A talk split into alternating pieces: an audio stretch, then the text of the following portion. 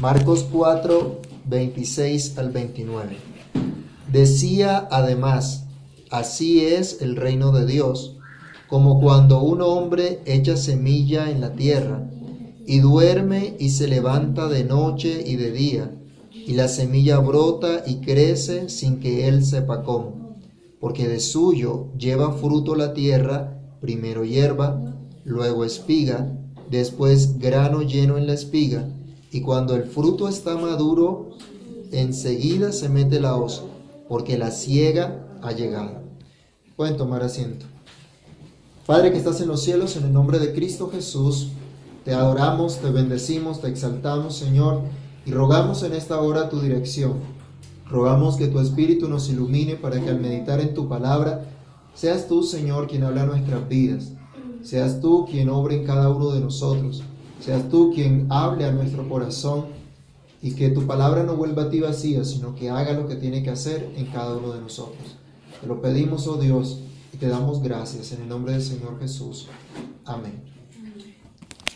Nuevamente Marcos nos muestra a Jesús frente a la multitud a la orilla del mar de Galilea, a él sentado en la barca enseñando a gran cantidad de personas acerca del reino de Dios. Recordemos que el mismo Marcos dijo al principio del ministerio público de Jesús que el Señor Jesús decía, el tiempo se ha cumplido y el reino de Dios se ha acercado. Arrepentíos y creed en el Evangelio. Esta es la razón por la cual se predica la buena noticia de arrepentimiento y de fe en Cristo. Esta es precisamente la razón por la que Dios ha querido manifestar al hombre pecador, al mundo sin esperanza, al pueblo escogido desde antes de la fundación del mundo, que Jesucristo es ese Rey eterno, ese Rey soberano. Aquel que viene a establecer su reinado y que va a reinar sobre todo y sobre todos. Jesús va a hablar acerca del reino de Dios, va a enseñar acerca del reino de Dios acerca de ese reino que trae verdadera paz y seguridad para los suyos, acerca de ese juicio eterno también que van a recibir un día aquellos que no crean, aquellos que no se sometan al reinado de Cristo y que entiendan que Cristo es su Señor y su Dios. Entonces es necesario que nosotros entendamos también cómo es ese gobierno de Dios, cómo es ese reino de Dios, cómo se desarrolla el reino de Dios en la vida del pueblo del Señor cómo se hace evidente, qué entendemos nosotros de por pertenecer al reino de Dios y cuál es la actitud que debemos tener ante esa evidente realidad del reino de Dios. Vamos a comenzar entonces hoy por meditar en la primera, en, esta parábola acerca del reino, la primera parábola que es consignada únicamente en el Evangelio de Marcos sobre el reino de Dios, una parábola que está relacionada con la que ya habíamos estudiado, la parábola del sembrador. Está tan relacionada que inmediatamente Marco la, coloca en la presentación y nos especifica y nos enseña una realidad del crecimiento del reino de Dios. Entonces, el Señor dice acerca de su reino que su reino crece sin que el hombre sepa cómo. Es lo primero que vamos a meditar en el día de hoy. La, realidad del reino de Dios es un misterio que es revelado solamente a quien Dios quiere. Ya lo habíamos visto en la primera parte de la la parábola del sembrador, es lo primero que Dios, que Dios le dice a los suyos cuando explica en privado a los suyos, les dice, a ustedes les es dado conocer los misterios del reino. A quien Dios quiere le da a conocer ese misterio. A quien Él quiere le salva de todos sus pecados en Cristo. Ese es el misterio, esa es la revelación de Dios. El Señor Jesús entonces ha querido manifestar a su pueblo el plan, el propósito que Dios ha establecido de tener un pueblo para sí, de salvarlo de sus, de, sus pecados por medio de Jesucristo. Pero ellos no saben exactamente cómo es esta obra en sus vidas. Ellos no saben exactamente cómo es que se da ese cambio en su corazón, cómo es que son alejados de Dios y ahora son hechos cercanos, cómo es que siendo enemigos de Dios, ahora su naturaleza es transformada y se convierten en amigos de Dios y pueden amar a Dios y desear vivir de todo corazón para su gloria. Nosotros simplemente podemos decir, Dios obró, Dios cambió el corazón, Dios hizo esto en su corazón, pero no entendemos cómo es que opera realmente el Señor, cómo es que hace el Espíritu de Dios en el creyente para transformarle, para cambiarle. Bueno, de esa misma manera eh, el Señor Jesús nos enseña que de la misma forma que el agricultor está sembrando su semilla, que está depositando allí esa semilla para que crezca, él simplemente hace su trabajo de sembrar, pero él no sabe cómo esa semilla va a empezar a crecer. ¿Cuál es el proceso que se da en la semilla para que pueda crecer? Así también dice el Señor que es el reino de Dios. Como la semilla es plantada en tierra, la palabra del reino también es plantada. Dice aquí el versículo 26, que el Señor les dice, así es el reino de Dios, como cuando un hombre echa semilla en la tierra y duerme y se levanta de noche y de día, y la semilla brota sin que él sepa cómo. Coloca el Señor la nota de, de noche y de día. Recuerden que para los judíos el día acababa en la tarde y comenzaba un nuevo día. Es decir, día tras día, él se da cuenta después de sembrada la, la, la semilla que algo está ocurriendo. Así también la palabra de Dios es sembrada, es plantada. El Evangelio es comunicado, el Evangelio es enseñado y es predicado en todo lugar. Gracias a Dios, porque sabemos que la palabra de Dios es plantada en donde quiera que Él ha querido, donde quiera que Él tiene su pueblo.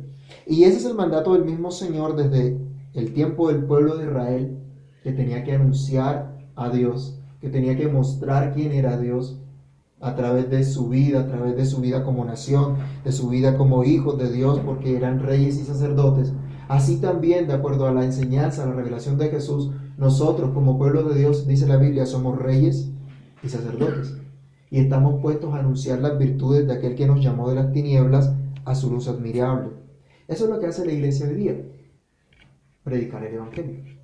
Sembrar esa buena semilla, plantar la palabra de Dios. Y así como el agricultor planta con esperanza, así también lo hacemos nosotros, porque Dios nos lo ha mandado. Y con la esperanza de que Dios un día va a hacer que se dé ese fruto esperado. Pero también hay que trabajar, ¿cierto? También hay que eh, trabajar y hay que esperar. Leamos Santiago capítulo 5, versículo 7. Mire la exhortación que, nos, que se nos hace teniendo la esperanza en el regreso, en la venida del Señor. Y mientras esperamos esa venida del Señor, debemos estar plantando la palabra de Dios, viviendo conforme a la, a la enseñanza de las Escrituras. Santiago capítulo 5, verso 7. Él dice, por tanto hermanos, tened paciencia hasta la venida del Señor. Mirad cómo el labrador espera el precioso fruto de la tierra aguardando con paciencia hasta que reciba la lluvia temprana y la tardía. ¿Depende del agricultor que se dé la lluvia temprana y la lluvia tardía? No.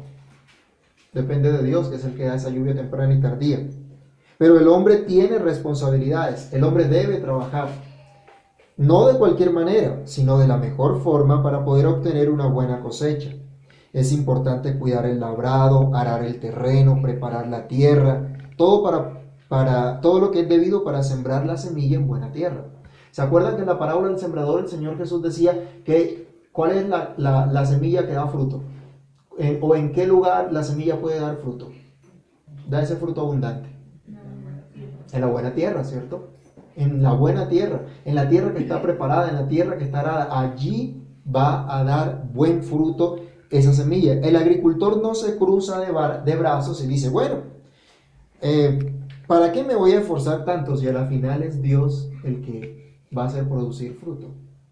Si a la final Dios es el que hace todas las cosas, entonces, pues simplemente voy a tratar de hacer lo que me, lo que pueda hacer, por salir del paso, por cumplir con el menor esfuerzo. ¿Eso hace un agricultor? No, eso no es lo que hace el agricultor. Él hace todo lo que responde, coloca todo su empeño y hace todos los esfuerzos que están a su alcance para cumplir cabalmente con su labor. Él se dedica a lo que le, corresponde. Pero él sabe perfectamente que por más que cuide de día y de noche su plantación, por más que cuide de día y de noche su labrado, la ilustración nos dice acá, aunque se acueste y se levante día tras día y se repita el proceso día y tras día, aunque esto se repita constantemente, él sabe que el único que va a dar el crecimiento es Dios. Él tiene que trabajar fuertemente, pero él sabe que el que va a dar esa cosecha es Dios. No es los fertilizantes lo que van a hacer que la semilla produzca. No son las cosas que él haga lo que va a potencializar la semilla. ¿Han escuchado ese término? Que hablan de potencializar tus capacidades o, o tus talentos o tus dones. Bueno, aquí no aplica eso, en realidad. Porque la semilla pequeña es plantada, es sembrada, pero no depende de lo exterior para cambiar la naturaleza de la semilla, el poder que hay en esa semilla. Tú puedes predicar y discipular a otros y tienes que hacerlo porque Dios te lo ha mandado, ya sea en un discipulado personal o ya sea en un grupo en la congregación o enseñando a toda una iglesia. Tú eres responsable únicamente de dar el mensaje de Dios. Y correctamente, no de cualquier manera.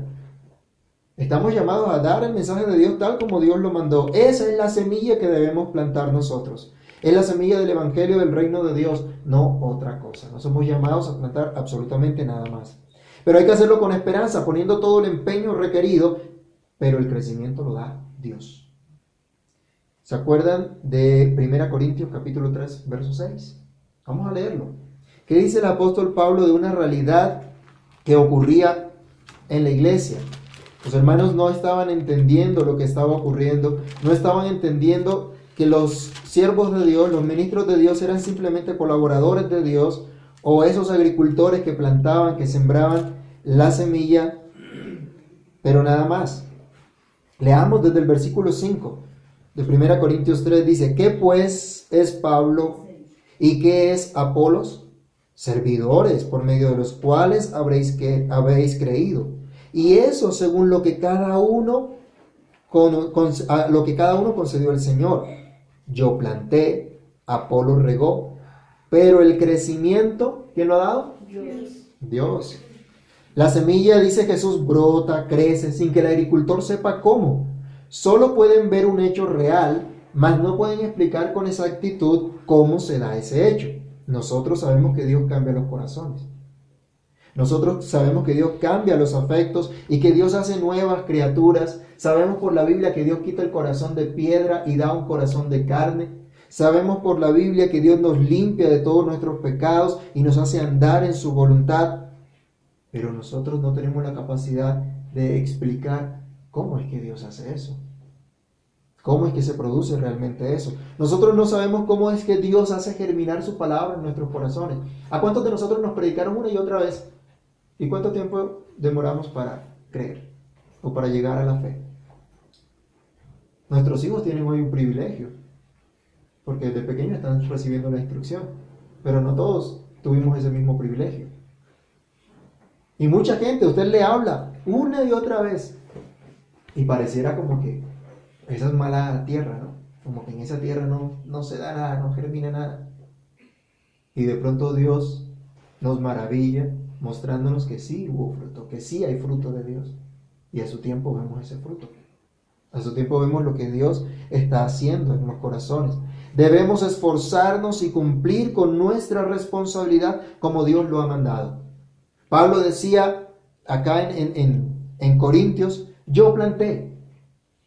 Él llevó la palabra, pero hubo otras personas que también cuidaron de esa obra, que también estuvieron allí cuidando. Dice, Apolo regó, estuvo allí pendiente. Y en nuestra vida, ¿quién fue la primera persona que nos habló de Cristo? ¿Nos acordamos? Yo no me acuerdo. Pero no, muchas personas llegaron a nuestras vidas hablándonos del Señor. Otros en nuestra vida cristiana, ya cuando hemos reconocido públicamente a Jesús, ¿cuántas personas Dios ha puesto a nuestro alrededor para ayudarnos a crecer en la gracia y conocimiento del Señor? ¿A cuántos Dios ha puesto a nuestro lado para que caminemos con el Señor, para que andemos con Él? Apolos regó, pero ¿quién es el que produce el fruto en tu vida? Es Dios. No son las personas que están a tu alrededor, no son los maestros, los mentores los que van a producir ese fruto. Es Dios el que produce ese fruto. Pero también recordemos en Juan, capítulo 3, versículo 8, que el reino de Dios no lo podemos explicar, pero sí podemos evidenciar su obra. Cuando Jesús habla con Nicodemo acerca de que le es necesario nacer de nuevo, él habla que el que es nacido del Espíritu de Dios, en el verso 8, eh, lo que el viento sopla de, donde quiere, el viento sopla de donde quiere y oye su sonido, mas ni sabes de dónde viene ni a dónde va. Así es todo aquel que es nacido del Espíritu. Dice, no se puede explicar, pero si hay una realidad, hay una realidad que se ve, hay una realidad eh, evidente, palpable. El que es nacido del Espíritu de Dios es guiado, es dirigido, es transformado por el mismo Espíritu de Dios. Entonces, hermanos, si sembramos fielmente la palabra de Dios, a su tiempo Él la va a hacer germinar donde y como Él quiere. No es nuestro campo, no es nuestro huerto, es el campo de Dios. ¿Se acuerdan cuando el Señor dice que a la verdad la mies es mucha, pero los obreros son pocos? ¿Qué nos dice el Señor? Que oremos a Dios y que le pidamos a Dios que envíe obreros a nuestros campos, a nuestras obras, a nuestros propósitos, a nuestras visiones, a nuestros planes. No, a la, a la del Señor, a la obra de Dios, al campo de Dios. Si tú estás recibiendo la palabra de Dios, esa palabra va a dar fruto. Y el fruto que Dios quiere en tu vida. Debes ser responsable, debes, ser, debes usar los medios de gracia que Dios te ha dado para tu edificación y crecimiento espiritual, pero no será un hombre el que te va a hacer crecer, será únicamente Dios. Y eso debemos tenerlo totalmente claro. Lo anterior nos lleva entonces a, una segunda enseñanza y es que el reino de Dios manifiesta su gran poder. ¿Cómo se manifiesta ese gran poder? Leamos nuevamente en Marcos capítulo 4. Dice que el hombre bueno duerme, se levanta de noche, de día y la semilla brota y crece sin que él sepa cómo, porque de suyo lleva fruto la tierra, primero hierba, luego espiga, después grano lleno en la espiga. En este verso 28 el Señor Jesús nos dice que el fruto de esta semilla que es plantada en la tierra se va a evidenciar eh, va a evidenciar el gran poder que tiene esta semilla o el gran potencial que tiene esta semilla. No es el poder de la tierra en sí, no es el poder de los fertilizantes o de las técnicas de plantación, es el poder de esa semilla que fue sembrada. Y esa es una maravillosa noticia para nosotros, para cada siervo de Dios comprometido con la extensión de su reino, puesto que la palabra que se siembra, el evangelio que se predica, dice el apóstol Pablo, es poder de Dios para salvación a todo aquel que cree. El Señor dice, la semilla automáticamente da fruto, el fruto adecuado en cada etapa de su desarrollo. Mire que aquí habla que da hierba, da espiga, luego el grano en la espiga, sin intervención humana en realidad. La semilla es sembrada en tierra y el Señor dice, de sí misma lleva fruto, de sí misma logra un desarrollo de sí misma, esa, esa semilla que fue sembrada en la tierra va a producir el fruto esperado. La semilla es la que tiene esas propiedades de desarrollo, esas propiedades de crecimiento. La semilla es la que va a crecer, aunque debe ser sembrada también. Eso lo debemos recordar. Es nuestra responsabilidad. Pero no es el agricultor el que le da a la semilla la capacidad de desarrollarse, él no le imparte ese poder, depende por completo de la semilla. El Señor dice, así es el reino de Dios. Depende por completo del poder de Dios, de la palabra de Dios. Lo que sembramos es la semilla de la palabra de Dios. Aunque ese reino es... Eh, e, e, ese reino se siembra en los, semilla del reino se siembra en los corazones por medio de la palabra de Dios, así como la semilla sembrada es algo pequeño y de pronto no se ve de la noche a la mañana lo que ocurre, Dios sí está actuando, Dios sí está obrando. Pero no es por lo que el hombre puede hacer, sino por lo que Dios quiere hacer. Es evidente, aunque no de la noche a la mañana. Él dice, se acuesta, se levanta y sigue eh, este proceso. La ilustración que da el Señor dice, día tras día, el hombre duerme, se levanta y mira, de pronto sembró hoy y al día siguiente ya la vio florecer, ya la vio con grano. No.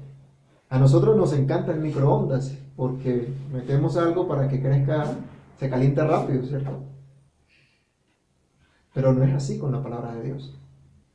Dios se toma su tiempo. Dios hizo la creación en un solo día. Él se toma su tiempo. Y el tiempo de Dios es perfecto. Dice que Él todo lo ha hecho hermoso en su tiempo. Dios se toma su tiempo. La semilla no va a crecer de la noche a la mañana, pero va a llegar el momento en que ese fruto se va a ver evidente. ¿No les ha pasado de pronto que usted ha compartido el Evangelio con alguien o aún con usted mismo lo que ha pasado en su vida? Y que de pronto se ha hablado, se ha enseñado, se ha instruido y cuando empieza a revisar, bueno, ¿y qué fruto hay? Como que pensamos, ¿será que sí se está sembrando donde es? ¿Será que sí vamos por buen camino? Como que no se ve algo, pero llega el momento en que, como dice acá, hierba, espiga, hasta que pueda tener grano en la espiga. El desarrollo de ese fruto se va a hacer evidente aunque no haya llegado el tiempo de la espiga. Se va a hacer evidente ese fruto. Y lo mismo con cada uno de nosotros. Cristo todavía está trabajando en nuestras vidas y Él nos va a perfeccionar hasta que Él venga. Cristo sigue trabajando en nosotros también. Veamos Romanos capítulo 8, versículo 16. Todo creyente puede testificar de lo que Cristo ha hecho en su vida. Aunque todavía no es perfecto ni lo va a ser durante esta vida, pero ya hay en su vida evidencias de que le pertenece a Dios, de que es un hijo de Dios. ¿Qué dice Romanos 8:16? ¿Alguien lo lee? El Espíritu mismo da testimonio a nuestro espíritu de que somos hijos de Dios. ¿Cuántos de nosotros tenemos todavía problemas, dificultades? ¿Cuántos de nosotros todavía dudamos? ¿Cuántos de nosotros aún tenemos que pelear contra el pecado? ¿Cuántos de nosotros todavía pecamos contra Dios? Pero ¿cuántos de nosotros tenemos el testimonio de que somos hijos de Dios? Gracias al Espíritu de Dios tenemos ese, ese testimonio. Y dice la Biblia que el que no tiene el Espíritu de Cristo no es de Él. No en todos se ve el fruto de la misma manera, no en todos se ve el mismo desarrollo al mismo tiempo, pero si son hijos de Dios, la semilla del reino de Dios va a dar fruto. La semilla que fue sembrada en esos corazones darán fruto.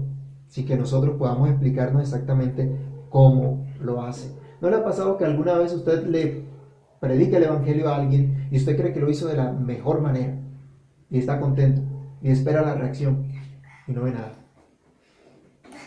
Y en otras oportunidades, de pronto se siente mal porque no lo hizo de la mejor manera. Y usted se sorprende que pasa un tiempo y dice, sí, esta persona creyó. Porque fue sembrar la semilla. Y Dios hace que esa semilla crezca en su tiempo.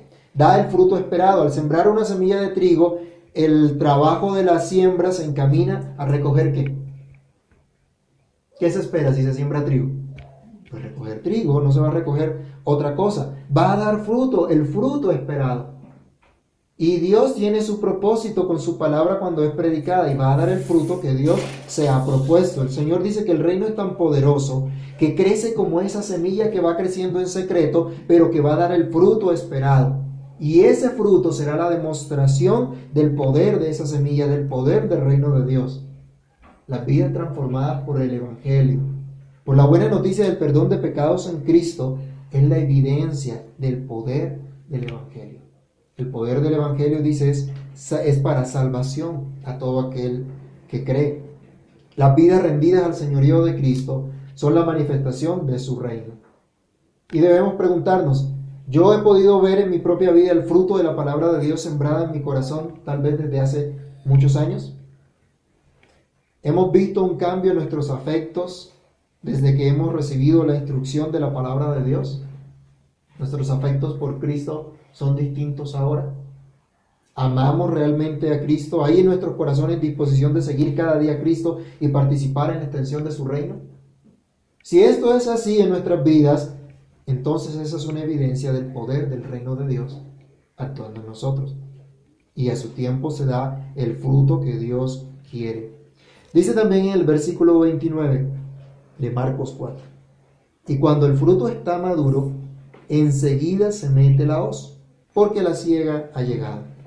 Lo último que queremos reflexionar en este tiempo, en esta ocasión, es que el reino de Dios será consumado el día del juicio. Y esta idea del día del juicio no debe borrarse de nuestros corazones, de nuestras mentes. Tal vez hablamos de tantas cosas, pero ¿qué tanto recordamos el día del juicio final? ¿Cuántos propósitos tenemos en nuestras vidas y dentro de esos propósitos a veces se nos olvida el día del juicio final? Hay un día del juicio. En ese día será manifiesto entonces la victoria de esa semilla que fue sembrada, pero que creció en su momento sin que el hombre supiera cómo. Dice, cuando el fruto está maduro, enseguida se mete la hoz porque la ciega ha llegado. Cuando esté listo todo el fruto de Dios, la semilla va a brotar, va a dar el fruto esperado y junto con otras semillas que fueron sembradas van a formar una gran cosecha. Y aquí debemos nosotros recordar, eso se va a dar en el momento preciso, no antes, tampoco después. Usted y yo somos, dice la escritura, plantío del Señor, eh, siembra de, de Dios para gloria suya. Pero no somos plantados como una semilla aislada. Somos un pueblo no somos creyentes aislados, no somos ruedas sueltas. No somos de pronto cristianos cada quien en su casa. Somos una comunidad, somos una familia. Y juntos, a, todos nosotros, Dios nos ha estado dando su palabra para que germine y para que dé fruto. Y Dios está haciendo eso con todo su pueblo, con toda su iglesia. Pero habrá un día en que Dios dirá, el fruto está listo. Llegará el día en que Dios mismo mirará y verá que el fruto está listo, que su pueblo está listo. Mateo capítulo 24, versículo 14 nos habla de esta verdad. El Señor Jesús dice acá en Mateo 24, 14, y será predicado este Evangelio del reino en todo el mundo para testimonio a todas las naciones. Y entonces vendrá qué? El fin. Vendrá el fin. Ahora hay que predicar, hay que trabajar, hay que vivir para la gloria de Dios. Cada uno de nosotros con los dones que Dios nos dio, con los talentos que Dios nos dio en nuestra casa, en nuestro trabajo, estudio, en la sociedad, donde quiera que nos movemos, debemos testificar del Señor. Pero debemos entender que un día será consumado ese reino, que un día será visible ese reino, que un día el Señor dirá el fruto está listo. Luego entonces nuestro compromiso ha de ser participar activamente en la extensión del reino, como dice el Señor. El reino será predicado, el Evangelio del reino será predicado en todo el mundo y entonces vendrá el fin. Debemos eh, tener la actitud de vivir cada día bajo el señorío de Jesucristo, reconociendo que todo lo que tenemos viene de Él, que, todo lo, que nada podemos hacer sin Él y que por lo tanto lo que somos, lo que tenemos, debemos rendirlo a Él. Debemos traerlo a sus pies para su servicio, para su alabanza, para su gloria. Hoy es tiempo de aprender y de enseñar la palabra de Dios. Cada vez que nos reunimos y adoramos al Señor, aprendemos de Él, escuchamos la buena noticia y nos capacitamos para vivir el resto de la semana en esa buena noticia, para manifestar a otros esa buena noticia. Sembrar la palabra de Dios donde Dios nos ponga es lo que debemos hacer y ver el desarrollo de esa palabra en nuestra propia vida, pero esperar también el día en que Dios va a recoger su cosecha. Cuando Dios diga, es el tiempo, no hay por qué desanimarnos ante las circunstancias o ante la falta la que vemos a, a nuestros ojos, la falta de fruto que según nosotros consideramos, o la ausencia de un fruto abundante como quisiéramos. De pronto en nuestros corazones hay muchos deseos y quisiéramos ver muchas cosas de parte de Dios y quisiéramos ver esa evidencia de que Dios está trabajando. Pero hermanos, Cristo está trabajando. Cristo está haciendo su obra. Así que no debemos preocuparnos. Él está haciendo su obra. En los suyos, Él está haciendo su obra. Una de esas formas, precisamente como ocurre acá, el Señor dice un día, como un día como hoy, cuando nos reunimos nosotros para adorar a nuestro Dios, Dios está trabajando. Dios está obrando en nosotros, nos está fortaleciendo, nos está animando, nos está confrontando. Pero un día vendrá y recogerá todo ese fruto. Cuando Dios diga que es el tiempo, va a recoger toda la cosecha. Cuando Dios diga que es el tiempo, vendrá el Señor Jesús a juzgar a los vivos y a los muertos. Segunda Timoteo 4.1. Alguien que me ayude leyendo Segunda Timoteo 4.1 y otra persona Romanos 2.16. Cuando Dios diga que es el tiempo, entonces vendrá el Señor Jesús a juzgar a vivos y a muertos conforme al Evangelio de Jesucristo, conforme a la predicación de las buenas nuevas de arrepentimiento y fe en Cristo. ¿Qué le decía Pablo a Timoteo? 2 Timoteo 4.1. Comparezco delante de Dios y del Señor Jesucristo, que juzgará a los vivos y a los muertos en su manifestación y en su reino. Diciendo, predica la palabra. Te dice, delante de Dios te insto a que prediques la palabra. Porque el Señor Jesús vendrá a juzgar a los vivos y a los muertos. A la gente se le olvida esto. Algunos dicen simplemente Dios no existe para olvidarse de esto. Pero Dios juzgará. El Señor vendrá. Romanos capítulo 2, versículo 16, que nos dice también.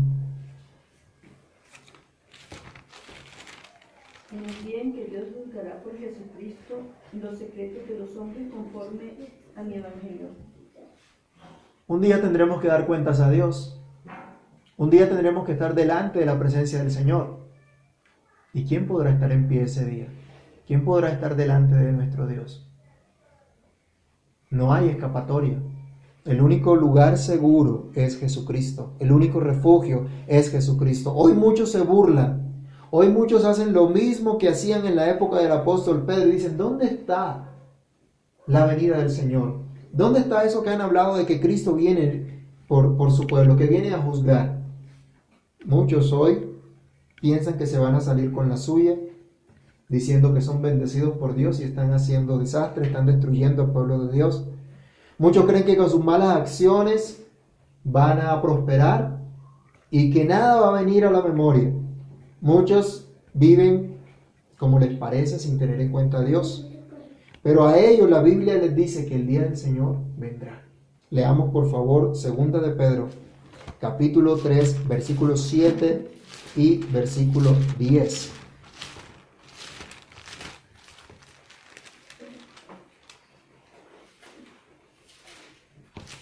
Segunda de Pedro 3, versos 7 y 10.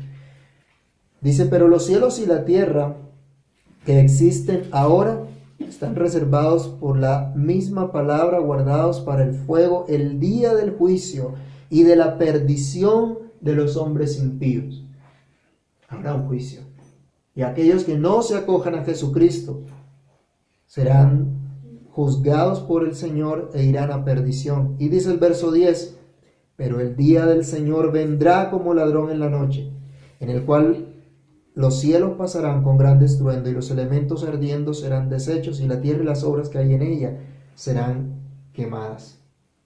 Pero esto también es de mucha esperanza para el creyente, porque ese día será el día que se manifieste a todos la victoria del reino de Dios. Si usted ha creído en el Señor, si usted es un seguidor de Jesucristo, usted hace parte del reino de Dios. Usted ha sido eh, injertado, metido dentro del pueblo de Dios. Entonces, cuando el Señor venga, se verá que usted hace parte de ese reino. Usted estará refugiado en Cristo. Se verá quiénes realmente fueron el verdadero pueblo de Dios, quiénes fueron los verdaderos siervos de Dios, y cada uno recibirá su recompensa. Esa semilla que creció en secreto, pero que da el fruto que Dios quiere a su tiempo, cuando se recoja, será señal de victoria del reino de Dios. Será señal de que lo que Dios dice es verdad, que su reino es real, que su reino es poderoso y que su reino triunfa sobre todo y sobre todos. El día del juicio final será manifestado a todos la victoria de Dios, la victoria del reino de Dios. Acabarán las aflicciones, acabarán los engaños y toda clase de maldad, y todos podrán ver que Cristo reina por siempre y para siempre, sobre todo y sobre todos, que no hay nada oculto ante su presencia, y que Él juzgará todas las cosas, que es el día de la venganza de nuestro Dios, el que va a dar el pago al impenitente pecador que rechazó la buena noticia de Jesús. En conclusión, hermanos, vamos a leer 2 de Pedro capítulo 3 del 11 al 18, que es la esperanza y el llamado para el pueblo de Dios teniendo en cuenta si estamos en el reino de Dios, un reino que crece como una semilla que da fruto en su tiempo, entonces ¿a qué nos llama el Señor? Segunda de Pedro 3 del verso 11 al 18. Puesto que todas estas cosas han de ser desechas, ¿cómo no debéis vosotros andar en santa y piadosa manera de vivir? Esperando y apresurándoos para la venida del día de Dios, en el cual los cielos encendiéndose serán deshechos y los elementos siendo quemados se fundirán. Pero nosotros esperamos según sus promesas cielos nuevos y tierra nueva en los cuales mora la justicia. Por lo cual, oh amados, estando en espera de estas cosas, procurad con diligencia ser hallados por Él sin mancha e irreprensibles en paz, y tened entendido que la paciencia de nuestro Señor es para salvación como también nuestro amado hermano Pablo, según la sabiduría que le ha sido dada, os ha escrito casi en todas sus epístolas, hablando de ellas, e, de estas cosas, entre las cuales hay algunas difíciles de entender, las cuales los indoctos e inconstantes tuercen, como también las otras escrituras para su propia perdición. Así que vosotros, oh amados, sabiendo de antemano, sabiéndolo de antemano, guardaos, no sea que arrastrados por el error de los inicuos, caigáis de vuestra firmeza. Antes bien, Creced en la gracia y el conocimiento de nuestro Señor y Salvador Jesucristo. A Él sea la gloria ahora y hasta el día de la eternidad. Amén. Oremos, hermanos, pidiendo a Dios que podamos experimentar cada día el crecimiento de su reino en nosotros y que nos gocemos por la gracia que hemos recibido de nuestro Dios. Padre Santo, en el nombre del Señor Jesús queremos darte gracias por este tiempo que nos permites meditar en tu palabra, por este tiempo, Señor, en que podemos recordar que eres tú quien establece su reino y que eres tú quien hace crecer su reino. Ayúdanos, Dios, a entender que somos parte de ese reino. Tú nos has puesto como reyes y sacerdotes. Tú nos has puesto como plantío tuyo. Y se espera, Señor, ese fruto que tú mismo produces, porque eres tú quien nos planta y eres tú quien nos capacita quien obra en nuestras vidas. Ayúdanos, Dios, para que por tu palabra podamos comprender que nada podemos hacer sin ti. Que nuestros esfuerzos son vanos si tú no estás allí, Señor. Ayúdanos a esforzarnos no porque podemos nosotros lograr algo, sino porque tú nos mandas a hacerlo, Señor porque tenemos esperanza en ti, porque tú vas a hacer tu obra conforme lo que tú te has propuesto. Ayúdanos a entender que hay un juicio final, que un día, Señor, tú vendrás y darás a cada uno su recompensa, y todo aquel que no se halle en Cristo irá a perdición. Ayúdanos, Señor, a regocijarnos en ti y a amar y a publicar tu salvación con nuestra vida diaria con nuestras palabras, con los dones y talentos que tú has puesto en nuestras manos. Ayúdanos, oh Dios. Ayúdanos a comprender que eres tú el Dios soberano que cumple su propósito y que hace crecer su reino y su obra en nuestras vidas. Que veamos tu reino creciendo en nosotros, Dios, en nuestra familia, en nuestra comunidad local. Que veamos tu reino en todas las naciones, en todos los pueblos de la tierra. Para la gloria tuya te lo pedimos, oh Dios, y te damos gracias en el nombre de nuestro Señor y Salvador Jesucristo.